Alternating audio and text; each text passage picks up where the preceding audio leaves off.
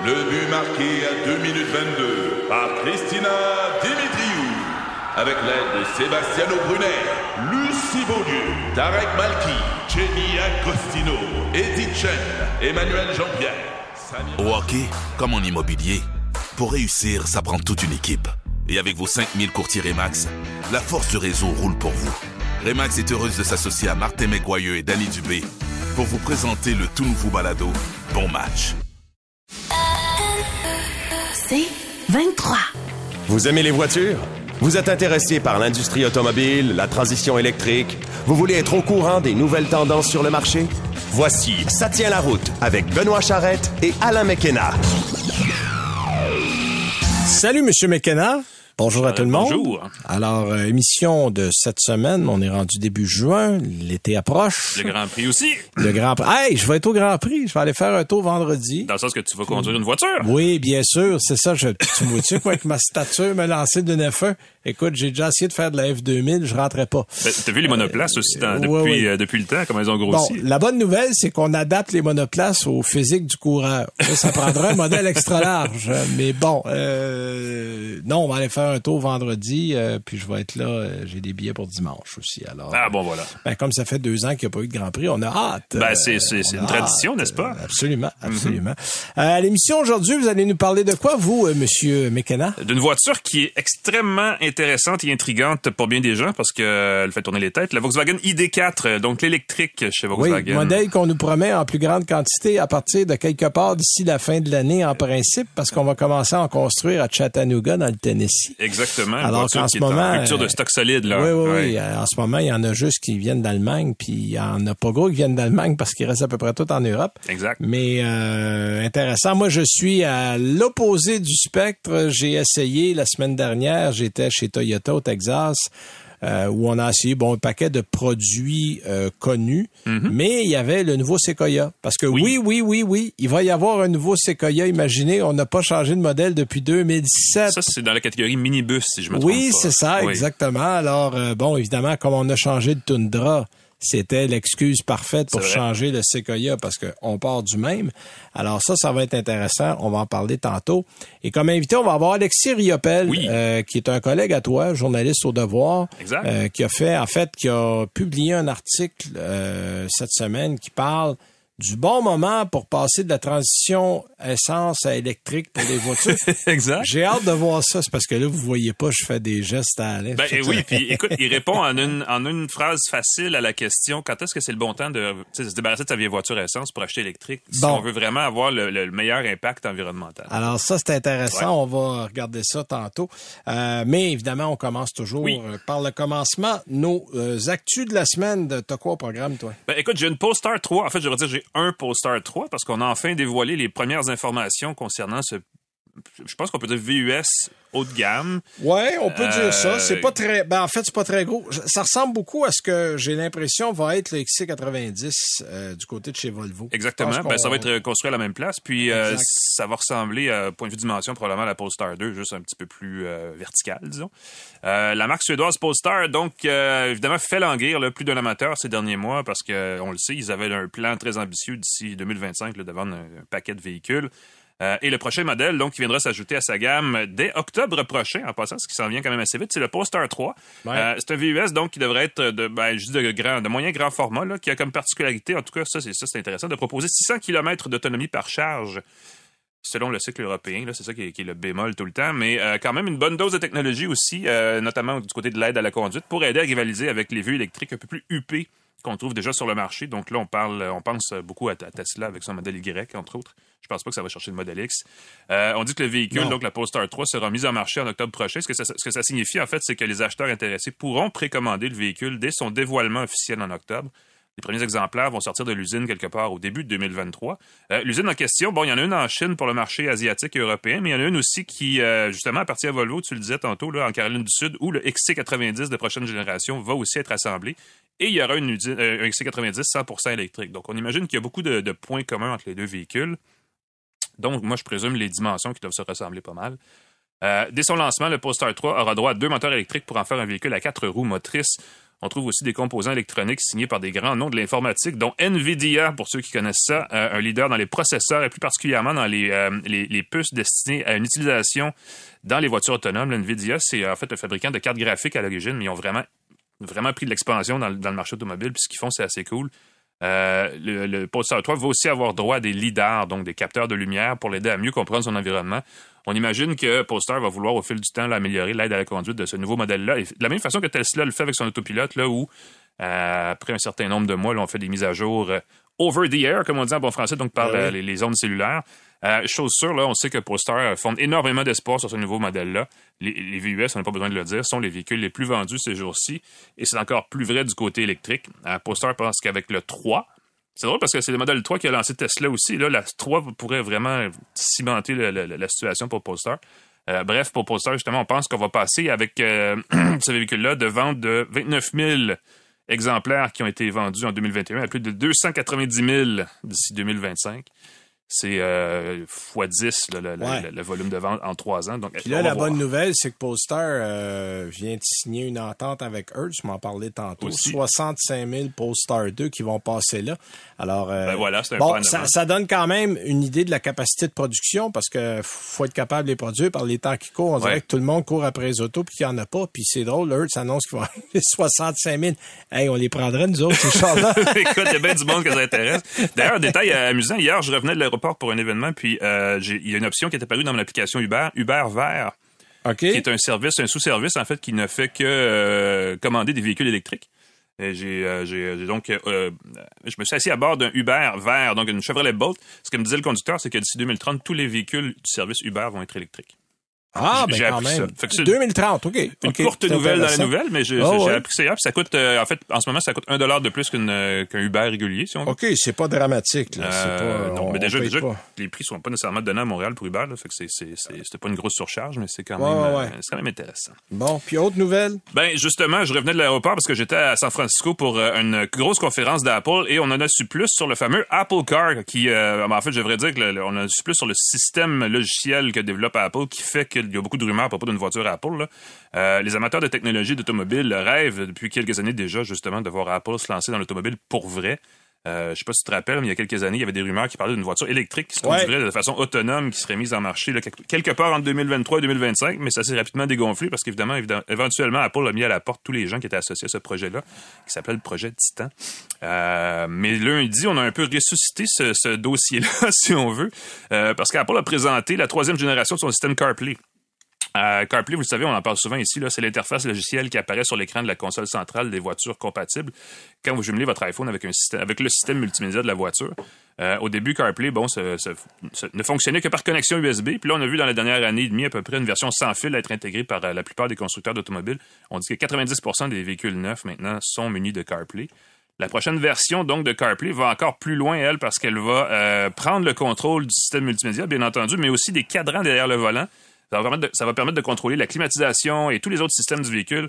Il y a aussi l'information sur euh, le comportement du moteur, la vitesse, un paquet ben d'affaires ouais. qui vont être transférées à votre téléphone. On s'enracine du côté des, euh, des produits. Parce que là, on a commencé, euh, tu sais, rappelle-toi, les premiers Apple CarPlay, c'était assez modeste. Ben, là, exactement. Puis là, là, on, puis on, plus tôt cette semaine, on a annoncé qu'il allait avoir le tableau de bord complet. Exactement. Qui allait être là. Fait que finalement, euh, quand on aura des moteurs électriques, il restera pas grand-chose au... Ben, à part faire la coque, puis euh, le châssis, puis les panneaux, il restera pas grand-chose au constructeur. Là. Non, exact. Mais là, ce qu'on m'a dit chez Apple la semaine, ben, cette semaine, en fait, c'est que euh, cette version-là de CarPlay, qu'on pourrait appeler CarPlay 3.0, va quand même être fonctionnelle avec des véhicules à essence. Donc, c'est pas nécessairement Ouais. que pour des véhicules avec beaucoup d'électronique. Mais est-ce que dans les véhicules où on va avoir, mettons, CarPlay ou euh, Apple qui prend tout l'intérieur, on fait quoi avec ceux qui ont des téléphones Android?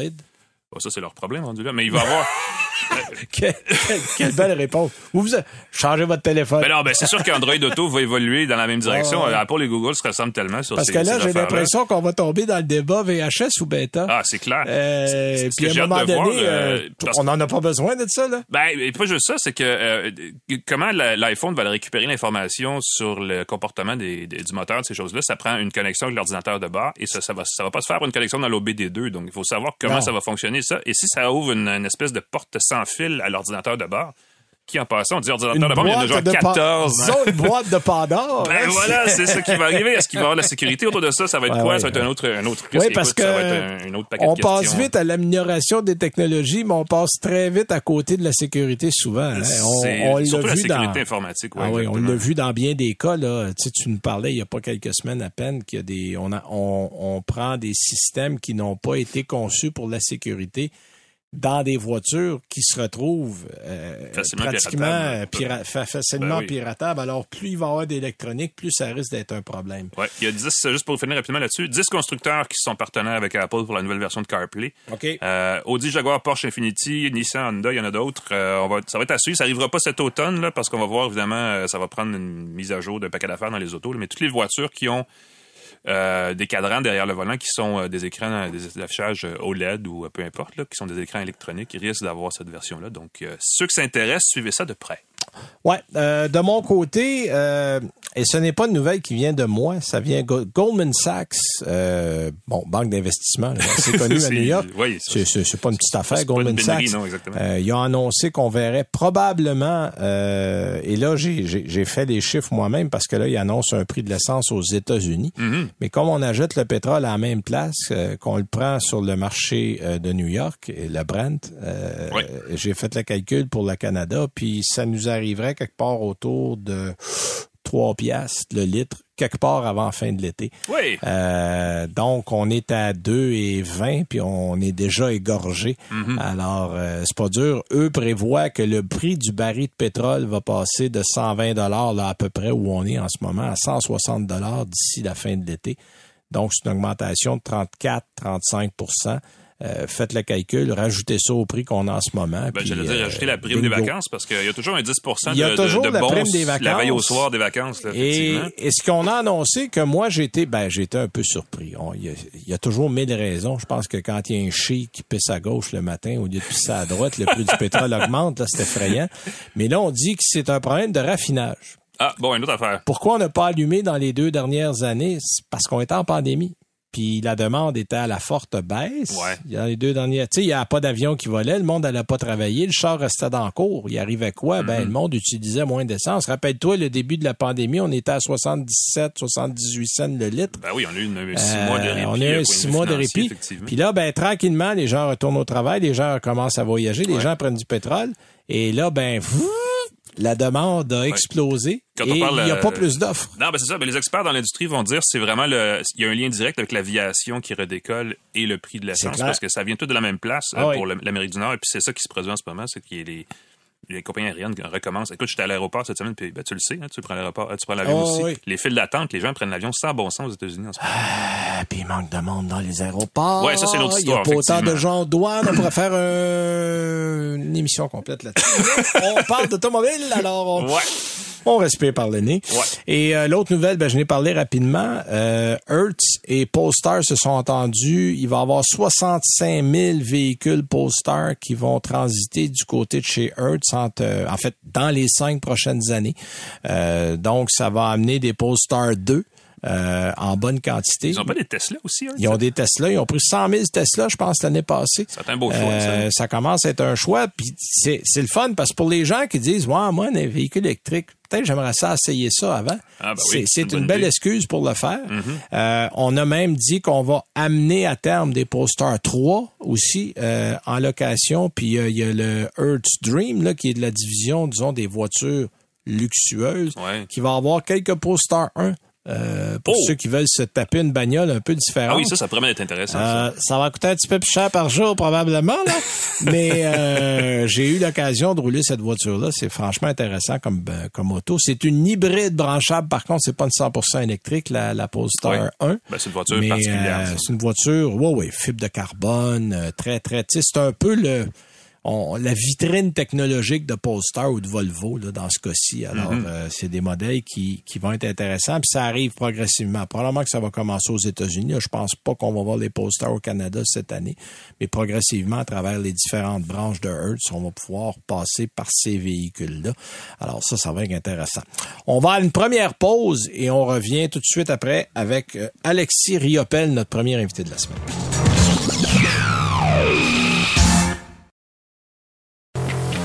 Vous écoutez Ça tient la route avec Benoît Charrette et Alain McKenna.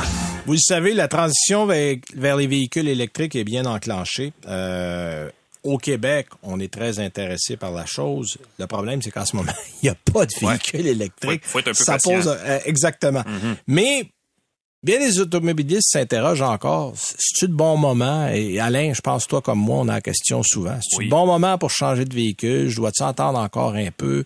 Euh, quand est-ce que ça va être vraiment le, le temps de le faire? On va peut-être essayer de répondre partiellement à cette question-là avec euh, Alexis Riopel, qui est un collègue à toi, euh. Alain, Au Devoir. Devoir. Alain, euh, Alexis, qui est journaliste au Devoir et qui travaille beaucoup du côté de l'environnement. D'abord, bonjour Alexis Riopel. Bonjour Benoît, bonjour Alain. Salut. Alors, euh, merci d'être là. Et euh, c'est intéressant parce que on s'est posé la question euh, quand serait le bon moment de passer d'un véhicule à essence à un véhicule électrique? Euh, je vais te demander en quelques minutes de nous résumer la pensée, puis s'il y a une réponse vraiment à ça. Mhm. Ben, la réponse euh, est, est pas évidente. Effectivement, c'est une question qu'on a reçue parce que moi, je suis, je suis aussi à la barre euh, d'une infolette qu'on a au devoir depuis euh, depuis le mois d'avril qui s'appelle le courrier de la planète. où On reçoit des, des questions des lecteurs, puis c'est quelqu'un qui nous demandait euh, bon, euh, j'ai une vieille voiture, une Pontiac Vibe 2010, donc avec un petit moteur. Mon prochain véhicule, je veux que ce soit électrique, mais je me demande du point de vue environnemental, c'est quand le, le, le moment là, de faire la transition? Donc, il s'intéressait pas au point de vue financier ou à d'autres d'autres considérations, mais c'était vraiment pour pour la planète comme telle, Ouais. euh, qu'est-ce qui est le meilleur choix? Euh, donc, je suis allé fouiller un peu là dans, dans les, les rapports, les, la science qui a été faite là-dessus pour euh, pour essayer de répondre à la question. Euh, D'abord, peut-être pour mettre la table, c'est important un peu de, de juste comparer les- l'empreinte carbone des véhicules conventionnels et celle des véhicules électriques. Euh, ça dépend de chaque modèle, évidemment. Ouais. Euh, mais, mais de façon générale, il y a eu plusieurs euh, analyses de cycle de vie qui prennent tout en compte, euh, que ce soit l'extraction des, des, des, des, euh, des matériaux, des, euh, du métal, euh, la- le transport des pièces d'une usine à l'autre, l'assemblage du véhicule, ensuite son utilisation et finalement le- la, la fin de vie du véhicule, donc comment on, on, en- on s'en débarrasse Mhm. et qui, euh, qui fait la compilation finalement des... euh, Ouais, ouais, des- puis, puis l'après-vie, parce que bon, euh, le jour où on retire, par exemple, un véhicule électrique de la route, on fait quoi avec les piles? Est-ce que les, les batteries peuvent être réutilisées? Euh, on sait, on sait que depuis bien des années, on recycle maintenant une grande partie des véhicules à essence. Ça fait partie des lois.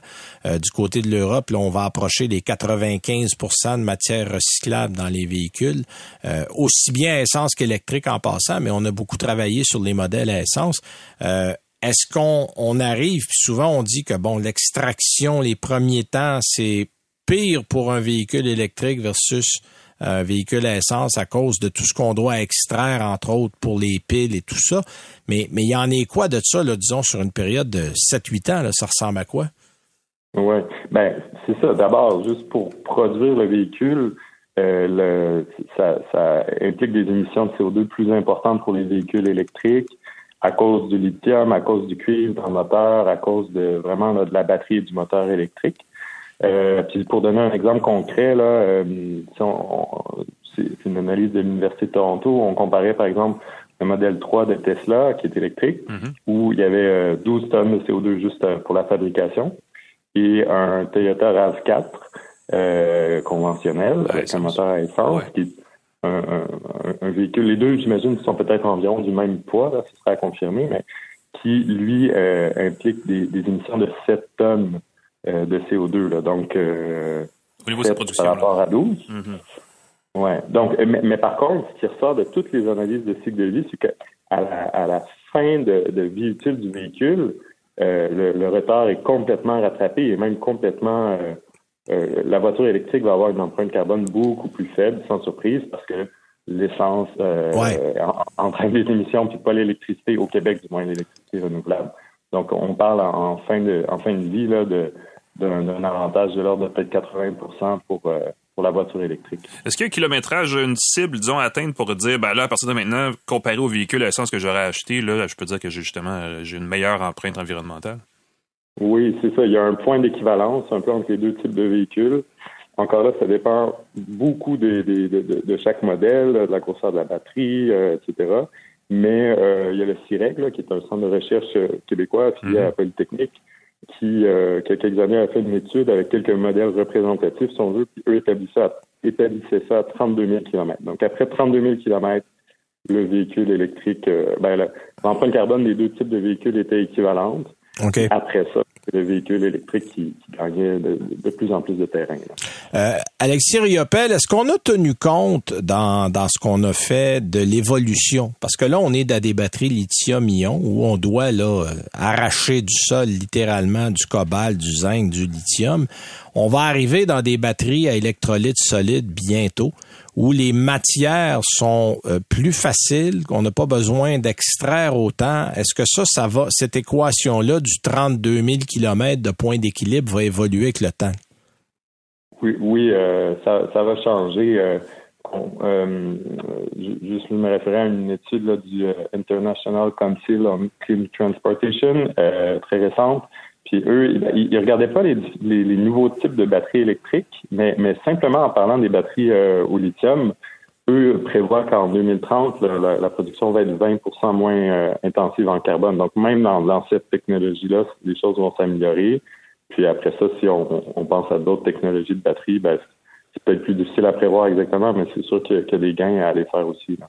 OK, ça c'est intéressant. Moi, je veux dire un truc par rapport à ça, Alexis. Puis ce qui est le fun, c'est que tu arrives avec des chiffres qui sont qui concernent le marché québécois, parce qu'il y a beaucoup de, de sources euh, qui viennent d'ailleurs, surtout sur la production électrique, évidemment, qui, qui diffère d'une région à l'autre dans le monde. Puis ça crée beaucoup de confusion auprès des, des gens qui, justement, soit veulent se justifier ou veulent au contraire là, retarder l'achat d'une voiture électrique. Donc, ce que tu es en train de dire, c'est qu'on il y a un peu d'espoir si on fait le virage électrique tant souhaité là, dans le transport automobile. Oui, ben avec l'énergie renouvelable, c'est certain. Euh, évidemment, euh, en disant tout ça, on répond pas à la question de, de notre lecteur là, qui nous avait écrit euh, de voir. parce, qu'à quel moment? parce que reste que il n'y a pas des quantités illimitées de, de véhicules électriques disponibles sur le marché. Donc, si si moi j'en achète un, par exemple, est-ce que c'est bénéfique pour la planète ou est-ce que quelqu'un d'autre en bénéficierait peut-être un peu plus?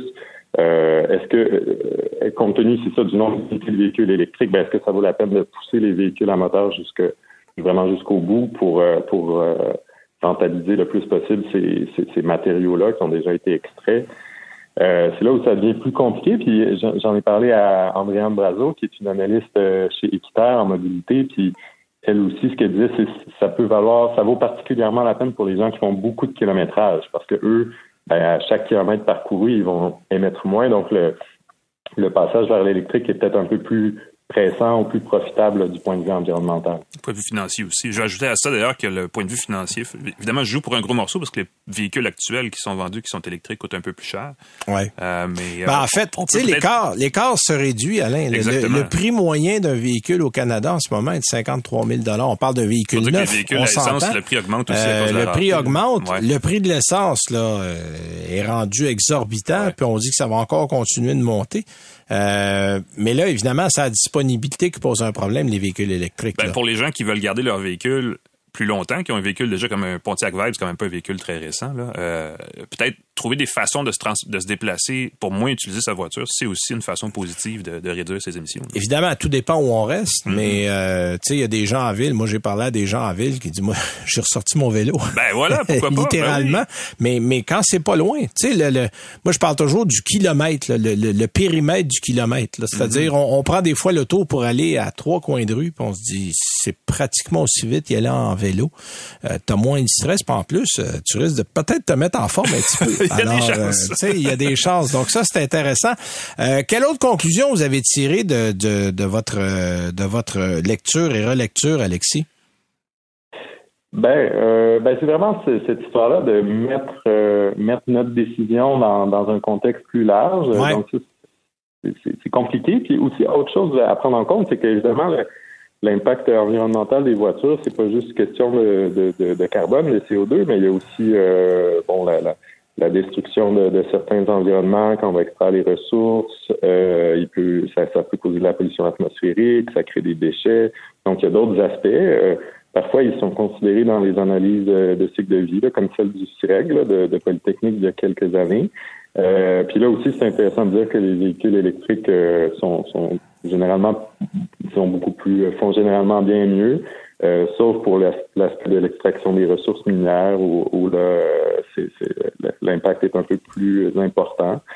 Donc, euh, donc c'est à, garder en tête. Puis pour la, pollution atmosphérique, c'est certain que c'est quelque chose de d'important, euh, mais, même les véhicules électriques, par contre, sont pas tout, parfaits de, ce côté-là, comme Alain quelques mm-hmm. semaines là, avec les, les émissions euh, qui proviennent du frottement des roues par terre, par exemple, donc euh, qui sont euh, qui sont considérables. Hum. Exact, exact. Ben écoute, merci pour ton temps, Alexis Riopel, c'est apprécié. Puis quand il y aura d'autres beaux articles comme ça, on va s'en reparler. Il faut s'abonner ben, au courrier de la planète. Oui, voilà. on parle un peu pour ça. Sa planète. merci Alexis. À une prochaine. Bye bye. Alors c'est Alexis Riopel, journaliste au Devoir, qui parle bon l'environnement en général. Ben, il répond à une bonne question en fait. Ben il répond à une bonne question. Il n'y a pas encore de réponse précise parce que oui, tu sais, il n'y a, a pas de mauvais moment pour le faire. Il y a beaucoup de gens qui voudraient le faire en ce moment, mais l'impossibilité d'achat est un problème sérieux. D'ailleurs, après la pause, notre chronique Écolo Auto va parler ah de ça. Je vous donne juste un indice. On va à la pause, on revient avec nos essais routiers et la chronique Écolo Auto.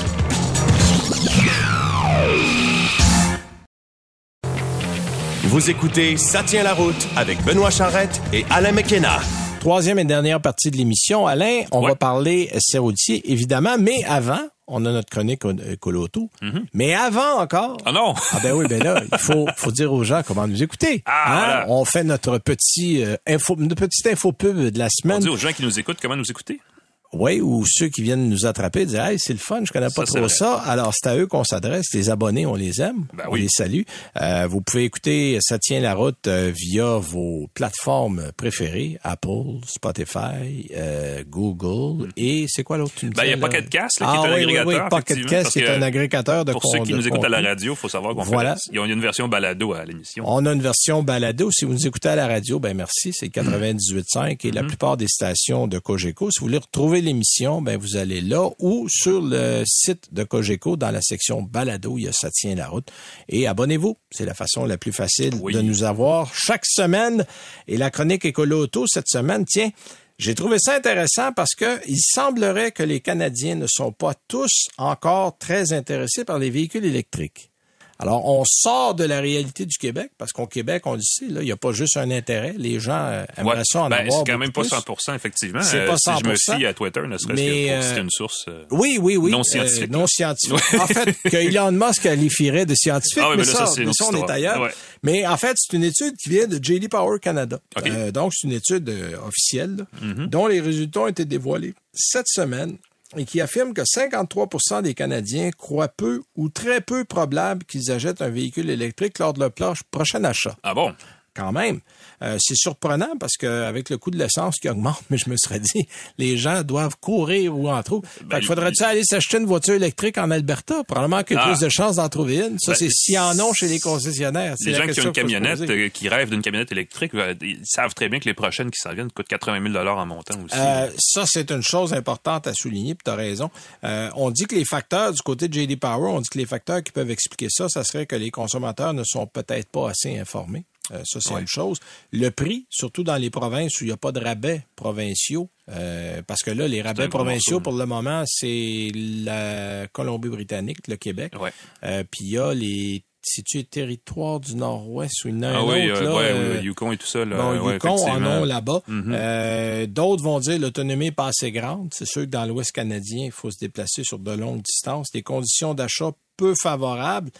Il n'y a pas de modèle Il y en, a Pas, sont bon, ça, ça c'est en fait, c'est un peu la même chanson qu'on chante aux États-Unis en ce moment, mais l'intérêt est plus élevé. On dit maintenant que 59% des Américains qui disent qu'ils ont, qu'ils considèrent le véhicule électrique comme prochain achat.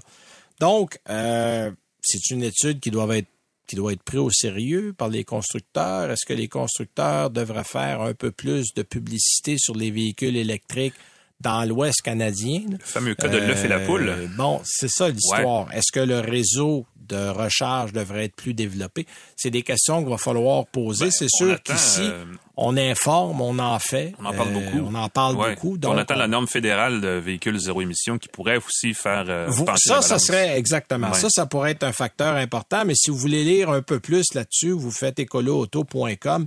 Euh, chaque semaine, on traite des sujets comme ça. Et moi, je mettrai cet article-là sur le site de annuelauto.ca. Euh, plus tard cette semaine. Euh, donc, vous aurez déjà l'information. Alain, tu nous parles du Volkswagen ID4. Ben, écoute, parlant d'électrique, je trouvais que c'était approprié. Puis, euh, en fait, et, je vais dire ceci parce que je l'ai remarqué euh, durant ma semaine d'essai, ça faisait longtemps que les gens n'avaient pas tourné la tête en voyant passer un véhicule Volkswagen, en tout cas quand j'étais à bord, parce que sinon je ne le sais pas. Euh, et de tout le catalogue, euh, c'est un peu surprenant de constater qu'en fin de compte, c'est celui-là qui semble avoir le plus de magnétisme auprès des automobilistes québécois, le, ID4.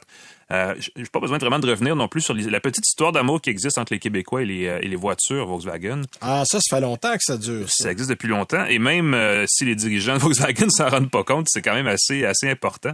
Euh, il y a des décisions qui ont été prises souvent euh, au détriment du marché québécois par Volkswagen America. Que voulez-vous? Euh, bref, si vous êtes parmi les rares chanceux à avoir mis la main sur un ID4, préparez-vous à des interrogatoires en règle de la part de parfaits inconnus que vous croiserez tous les jours à l'épicerie, au magasin ou en bordure du terrain de soccer? Moi, c'est ce qui m'est arrivé. c'est un petit véhicule familial tout électrique, tout électrique évidemment, qui intrigue parce que justement il est électrique puis c'est un Volkswagen. et probablement, probablement aussi que le fait que la première cuvée de ce modèle-là se soit complètement écoulée et qu'il soit actuellement à peu près impossible d'en réserver un pour. Euh, ah, euh, en fait, ceux qui en attendent un, ils ont commandé ça il y a un an et demi à peu près. Là, toi, tu avais le 4 roues ou le 2 roues motrices? Le 4 roues motrices. Ah, OK, parce que moi, j'ai essayé le 2 roues. J'ai pas encore essayé le 4 roues. Voilà. Euh, ben, et, ça mène à la question suivante. Est-ce que c'est un véhicule à acheter? Parce que, ben, en fait, et poser la question convenablement, il faudrait plutôt dire est-ce que c'est un véhicule qui justifie l'attente et l'engouement qu'il suscite? Et la réponse, évidemment, c'est ni oui ni non. C'est quelque part entre les deux. Là. Euh, je sais pas, toi, tu me diras tes impressions. Moi, pour ma part, je pense pencher légèrement plus du côté du non que du oui pour une raison très simple. Euh, j'ai essayé le ID4 immédiatement après avoir conduit le Polestar 2 et une Kia EV6 et le contraste euh, m'a un peu déplu. Ouais. Euh, euh, parlons prix là. Si tu compares le prix d'un Polestar 2, d'un V6 puis d'un Volkswagen ID4 4 roues motrices, on est où en termes de prix si on compare les trois? On nage dans les eaux des 50 000 pour les trois, là. 60 à peu près. Ouais, dépendamment. Ben, évidemment, la Polestar 2 coûte un peu plus cher. Ouais, euh... je, m'en doutais. Mais il y a quand même une version de base à 48 000, puis la bonne version est 55 000 environ. C'est la 4 roues motrices avec euh, une autonomie correcte. Fait que là, tu nous compares 4 roues motrices pour 4 roues motrices. V6, ben là, c'est une autre histoire, mais effectivement, à peu près le même genre de prix. Euh, évidemment, ben, tu, fais bien de le mentionner, le prix, euh, le, la configuration technique, euh, le, look aussi, puis la, forme que ça prend, c'est assez subjectif, même si dans les trois cas, on parle de véhicules relativement familiaux dans leur conception. C'est pas des berlines avec non, un coffre. Non, je dirais qu'il y, a des... Il y a des pas mal d'ingrédients de VUS en termes de capacité de, de, chargement, entre autres. Les trois sont à ion, à moins que je me trompe. Euh, et on a, je dirais peut-être le Polestar 2, c'est celui qui rappelle plus la silhouette d'une voiture. Ouais. Euh, le EV6, on est ailleurs. Le EV6, on sait pas trop où mettre ça. ça a l'air d'un auto, ça a l'air d'un VUS. C'est pas comme un auto, mais ça a le style d'un VUS. La conduite est plus proche de l'auto que du VUS. Euh, moi, des trois que tu me donnes, c'est probablement celui que j'achèterais, moi. Le V6. Le V6? Ouais. Euh, ben, j'ai pas nécessairement les moyens, mais le, le, le Polestar 2 m'a vraiment plu. Ouais. Euh, aussi. Ce côté techno peut-être un peu plus apparent avec son interface euh, Google ouais, puis il y, a un côté zen euh, dans le Polestar que j'ai aimé aussi, qui, qui, qui, est très Volvo dans son approche, le, le côté minimaliste, mm-hmm. mais, mais confortable aussi. Il euh, faut dire pour revenir à l'ID4 que la version la version de base est 45 000 Il y a une version à 50 000 qui elle ajoute justement le, le 4 roues motrices et aussi le, le, le, les composants nécessaires pour faire du remorquage. le mot m'échappe. on, va, on va en venir à bout. Bref, tout sauf la boule euh, qui permet justement d'accrocher et de remorquer des trucs derrière. Donc ça, c'est quand même assez intéressant parce que beaucoup de gens se demandent, oui, mais est-ce que je vais pouvoir tirer ma remorque avec un petit VUS électrique? Les D4, bon, à, peu près l'air d'un VUS, même si c'est plus une familiale. Euh, mais c'est écrit dessus, si vous prenez la version 4 roues motrices, vous aurez la capacité de remorquage et la possibilité de remorquer déjà euh, à sortie de l'usine. Euh, élément important, évidemment, c'est l'autonomie. Euh, l'autonomie annoncée du D4 de 422 km, telle qu'établie par le ministère canadien des Ressources naturelles. Donc, ça, c'est très officiel. Euh, par contre, sur le tableau de bord de la voiture que moi j'ai essayé, j'avais 360 km dans le meilleur des cas. OK. C'est pas la fin du monde. Euh, mais quand même, je euh, venais à peine de sortir d'un Polestar 2, justement, où j'avais 410 km au cadran et avec lequel j'ai fait 400 km avant d'arriver vraiment à Ouais, m'inquiéter de ça. Ça, il y a une chose qu'il faut dire aux gens qui écoutent, aux auditeurs. euh, ce qu'on annonce, c'est toujours dans des conditions idéales. Et c'est la plupart des systèmes, euh, moi j'appelle ça des systèmes intelligents, c'est-à-dire tout dépendamment dans quel ordre tu l'as eu au niveau euh, des- du prêt, Oui. Ah, ben, pour les Euh, collègues qui pèsent, qui ont le pied lourd, effectivement, ça fait une différence. tu es plus capable de rejoindre. Il faut, il y a une méthode qui existe où on Mhm. peut remettre le pendule à l'heure, c'est-à-dire faire les, euh, les remises par défaut Réinitialiser les des calculs, ben systèmes oui. réinitialisés et Mhm. revenir. Mais si personne n'a rien fait, euh, moi c'est pareil. J'ai un euh, BMW iX dont je vais parler la semaine prochaine Mhm. euh, et j'ai la même chose. Et là, je l'ai fait réinitialiser. Je suis revenu à 570. Ah, voilà. Bon. Alors donc, il existe, mais parce que d'autres ont conduit avant, qui ont peut-être fait des tests, ont fait des accélérations et tout et tout. On n'est pas des modèles de conduite parfaite dans le métier parce qu'on doit tester les véhicules. Oui, non, c'est ça, exactement. Alors donc, ça, ça peut expliquer une partie du chiffre. J'ajoutais à ça aussi le fait que quand tu as deux moteurs plutôt qu'un, nécessairement, tu Ouais. as tendance à vouloir peut-être accélérer un peu plus, être euh, plus, euh, plus exigeant en termes de consommation d'énergie. Donc, ça peut avoir effectivement une, une différence. Euh, Il y, a un autre- il y a un autre détail de l'ID4 qui m'a fait un peu sourciller, c'est qu'il n'y a pas le- la possibilité de conduire à une seule pédale. C'est rendu un truc, ça, le one pedal. euh, ça se traduit Mhm. Ouais, mal, ça aussi, mais... La conduite à une pédale. Euh, c'est un mode de conduite bon où on peut simplement relâcher l'accélérateur et ça permet de freiner jusqu'au point mort comme si on appuyait sur le frein, mais on n'appuie pas sur le frein. Euh, dans le cas de l'ID4, ça n'existe pas ce mode-là. Il y a un mode de conduite, euh, tu sais, bas, B, là, low, qui, en tout cas, ça, ça- ça se transpose mal vers l'électrique, mais euh, ça simule un peu le comportement de véhicules euh, à essence qui aurait un peu plus de compression moteur, si on veut. Oh oui, ben en fait, c'est un- quand on lève le pied de l'accélérateur, on ralentit. là. Mais c'est pas aussi pas sophistiqué que ce qu'on a ça, sur d'autres véhicules. Puis je- c'est banal, mais ça fait plaisir, ça fait partie du plaisir de conduire une voiture électrique que de pouvoir justement le faire sans appuyer sur le frein. Ça fait il y a un petit côté je, je veux pas dire jouet, mais un petit côté voiture euh, moderne. En tout cas, quelque chose d'intéressant là que Volkswagen n'est pas allé chercher. Euh, aussi, Volkswagen a voulu faire comme poster, d'ailleurs, éliminer le besoin d'appuyer sur un bouton d'allumage pour démarrer le véhicule. Là, Ouais. tout s'active dès C'est qu'on le même s'assoit. principe. On s'assoit et c'est parti. Euh, mais Volkswagen a gardé quand même un bouton d'allumage pour ceux qui ont le réflexe et qui veulent pas apparemment s'en Mhm. défaire. Donc c'est un peu, c'est c'est un peu une, un dédoublement inutile, une redondance pas nécessaire, mais bon.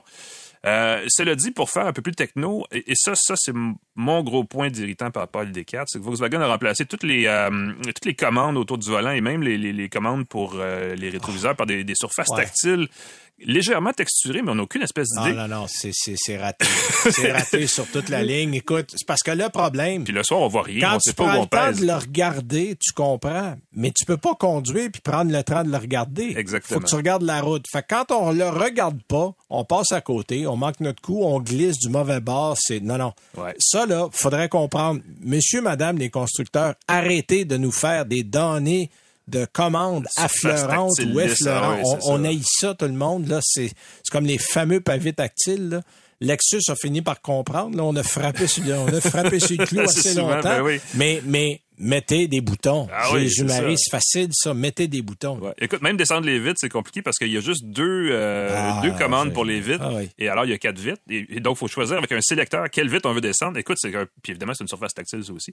Bref, pas bravo là-dessus. euh, Non, non, Volkswagen. ça, euh, ça, je comprends là qu'on veut innover, mais des fois l'innovation va pas dans le bon sens. Ouais. Et ça, c'était pas l'idée du ciel. Un bon point, par contre, pour euh, Volkswagen et l'ID4, c'est que sur toutes les versions, il y a une thermopompe qui s'assure que le groupe propulseur va demeurer tempéré même l'hiver, ce qui est quand même un, minimum vu l'hiver Ouais, au Québec, on, s'entend. On s'assure, un- on s'assure un minimum de, de- de- d'autonomie supplémentaire. Euh, ce qui fait que ben, tout, tout ça mis ensemble, évidemment, les D4 demeurent un véhicule quand même assez attrayant. J'ai l'air de ne pas pas être content, mais c'était quand même euh, extrêmement satisfaisant comme conduite. C'est juste pas parfait, que voulez-vous? Euh, Est-ce que ça vaut la peine d'attendre deux ans pour en avoir un? Par contre, ça, moi, ma réponse là-dessus, c'est non. Euh, Kia, Hyundai, Chevrolet et même Ford ont des modèles comparables à un prix similaire qui sont probablement disponibles plus rapidement, surtout chez Chevrolet. Donc, si vous êtes pressé, mais là, en même temps, avec Alexis, ce qu'il nous disait tout à l'heure, il n'y a peut-être- pas d'urgence non plus. Non, ben c'est ça là. Alors, prenez le euh, temps de calculer, réfléchissez à tout ça, parce qu'il y a évidemment la portion économique de l'affaire, la portion aussi écolo, parce que c'est ça l'objectif. Euh, pour un véhicule qui vaut deux ans d'attente, euh, moi je dirais du côté de Vogue, j'attendrais plus pour le ID Buzz, qui est l'espèce d'Eurovan électrique qui va arriver en 2024. Les premiers modèles sortent là, là, en Europe. Fait que euh, calculez une année à peu près pour ici, là, pour qu'on en ait deux. Bon, on l'annonce comme année modèle 2024 pour le Canada. Donc, exact. Ça euh, va arriver quelque part en 2023. Ça, ça vaut la peine d'attendre, je pense. On va voir. Ouais. On va voir. Hey, moi, je suis ailleurs complètement. Je suis du côté du Toyota Sequoia. On était du côté euh, à Dallas, au Texas, Mhm. la semaine dernière. En fait, c'est un événement que c'est la deuxième année qu'on fait ça du côté de Toyota. C'est le, le, un- le euh, HQ Confidential, euh, les, comme le quartier général euh, de Toyota, parce que le quartier général est, à, est au Texas, Mhm. aux États-Unis. Et on nous a présenté bon nombre de modèles qu'on connaît. On a même fait de la piste avec certains modèles en Supra, en euh, Pensez Toyota, 86, non? non. Mais il y avait là le Sequoia, en fait, qui n'était pas destiné aux journalistes canadiens parce que c'était un lancement américain. Alors, comme je connais le PR américain, je suis allé me m'émisser. J'ai dit, euh, dis-moi donc, Rowdy, euh, y a-tu quelque chose à faire avec ça? Il dit, écoute, viens me voir après-midi. Alors, je suis allé avec mon collègue euh, Germain Goyer. Germain Goyer, salue. Euh, qu'on salue. Alors, avec Germain et moi, on est allé du côté de du côté américain. On l'a appelé comme ça dans l'après-midi. Et on a essayé le modèle. Euh, évidemment, comme il y avait un nouveau Tundra qui est arrivé, on en a profité. Boum, nouveau Sequoia, parce que l'ancien était basé sur le camion, Mhm. euh, le pick-up, et on a fait la même chose avec le Sequoia. Donc, on a pris une feuille vierge, on a recommencé. Il n'y a à peu près rien en commun. On a beaucoup emprunté au Tundra. Le châssis est à, le, châssis à échelle, le moteur. Et il faut dire que le Sequoia n'a que le moteur hybride. Il n'y a Mhm. pas de moteur V6 3.5 turbo de base comme on a dans le Tundra. On a gardé le moteur le plus puissant qui fait quand même 437 chevaux. Euh, c'est puissant. Euh, on a avec les 437 chevaux 583 livres pieds de coupe parce qu'il y a un moteur électrique. Euh, le moteur électrique à lui seul fait 48 chevaux et 184 livres pieds de coupe, donc ça paraît. Ouais. Et on fait passer un son à travers le système de, audio de- du véhicule pour euh, vous faire croire que vous avez un gros V8. Euh, mais, mais ça marche. C'est vraiment bien fait, Ah honnêtement. Euh, ça marche. Écoute, c'est plus puissant que l'ancien V6, euh, V8, Mhm. et on a une meilleure économie de carburant. Ouais. J'ai pas dit qu'on avait Ben, une bonne économie de Ça a surtout été carburant. développé pour être plus puissant Ben voilà. à consommation à peu près égale, en fait. Mêlant. 2007, c'est la dernière année qu'on avait eu un Sequoia, donc on a recommencé. Ah oui. Euh, il est un peu plus long. euh, il est moins grand que des modèles comme le Tao, l'Expédition, le Wagoneer, OK. mais il est quand même grand. Il y a trois rangées. Un petit héritant, la troisième rangée ne se penche pas complètement à plat. On Ah peut oui. comme l'avancer puis l'appuyer. Euh, c'est un peu une perte d'espace, Ah oui, ça, pas, à euh, l'arrière. c'est pas dans la tendance, disons. Il y a une glissière, donc si vous voulez un peu plus d'espace pour les passagers en arrière, on peut glisser. Vous avez moins d'espace de chargement à ce moment-là. là, Mhm. On se comprend, mais quand même, ça donne un, un petit peu d'espace. Il y a un nouveau système d'infodivertissement qu'on trouve dans les plus récents modèles Toyota. Vous avez à dire euh, et Toyota comme on fait et Mercedes. Ah ou- oui. donc, c'est le, le système Alexa euh, Google là, qui est là à l'intérieur, qui fait du bon travail. Euh, on a, on peut, on a Apple CarPlay, Android Auto en version euh, sans fil dans les modèles plus haut de gamme. Donc, ça, c'est intéressant aussi. Et euh, je vous dirais qu'on a euh, une conduite qui est intéressante, sauf qu'on a gardé des cieux rigides à l'arrière. Et ça, malgré toutes les suspensions pneumatiques qu'on peut ajouter en option, ça reste que quand le, quand le, le- le- la chaussée se dégrade, ben c'est ça, ça sautille un peu en arrière. Mais je vous dirais que on veut évidemment tripler les ventes du côté de chez Toyota, ça sera pas dur, on en vend Canada, plus. ça sera pas Alors, difficile, euh, ça sera pas très difficile. Donc, rapido, on vient de faire le tour parce que là, c'est déjà la fin de l'émission. Alors, on vous donne rendez-vous la semaine prochaine. On achève. Euh, semaine prochaine, je vais vous parler du BMW iX. Oui. Alors ça, ça va être intéressant, un modèle fort prisé. Merci à Jean-Christophe Ouellette à la console. On se reparle la semaine prochaine. Salut. Salut.